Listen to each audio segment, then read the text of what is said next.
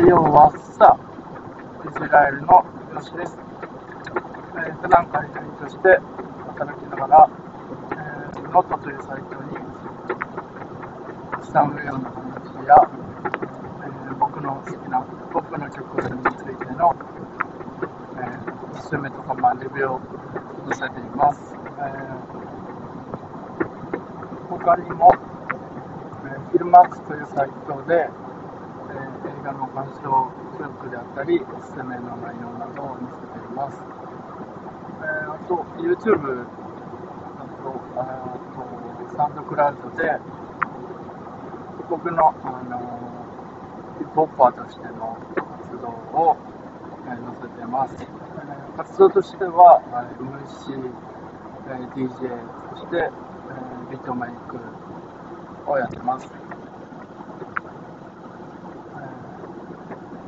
一応まとめのサイトとして、えー、イジラエルというサイトをしてあるので、そちらをチェックしていただければ、うん、いろいろ覗けるかなと思います。今日ですね、えー、テーマが、子供の時の自分に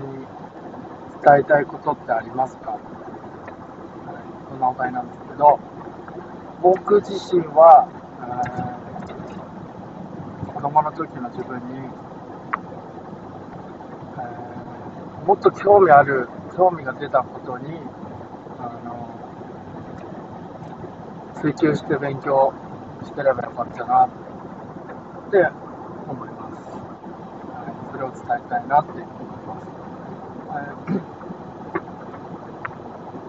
い、結構あの、えー、広く浅くじゃないですけど、まあ、知識一つの分野に対して多いってわけでもなくて、まあ、少ないってわけでもなくて、まあ、広く浅くみたいな感じが多いんですよ。えー、結構、あのまあ、専門的なあ方と話をする際に、あのあそこまでしか知らないんだなみたいな空気にやはりなるんですよ。でそれが結構辛くて、まあ、もっと、あの専門的なところを伸ばしておけばよかったなって、あの最近すごく、はい、思いますね。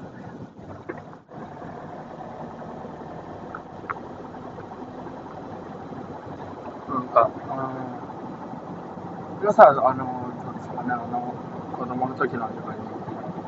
伝えたいことはありますかね。あの、いろんなことに興味を持つことは、もちろんあの大事なことだと思うんですよ。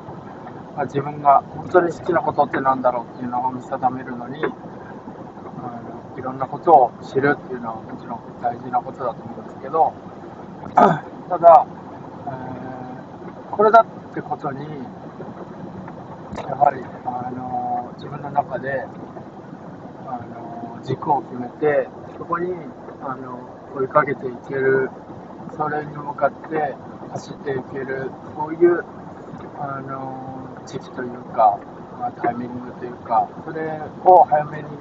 あの設定するのが大事なんだなと、はい、今、振り返ると思います。はい、もう今、自分も30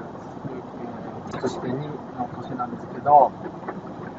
ここまで来ると、広く浅くをとことん極めてやろうぐらいの気持ちではいますね。はい。まあ、えー、こんな、かな、今日は、えー、まあ、短い時間で、えー、たくさん、あの、皆さんにいろんなお話を、あの、届けれればなと思ってますので、今後ともよろしくお願いします。えー、それでは、短い時間でしたが、はい。また、皆さん、日を楽しみにしています。はい、それでは、またね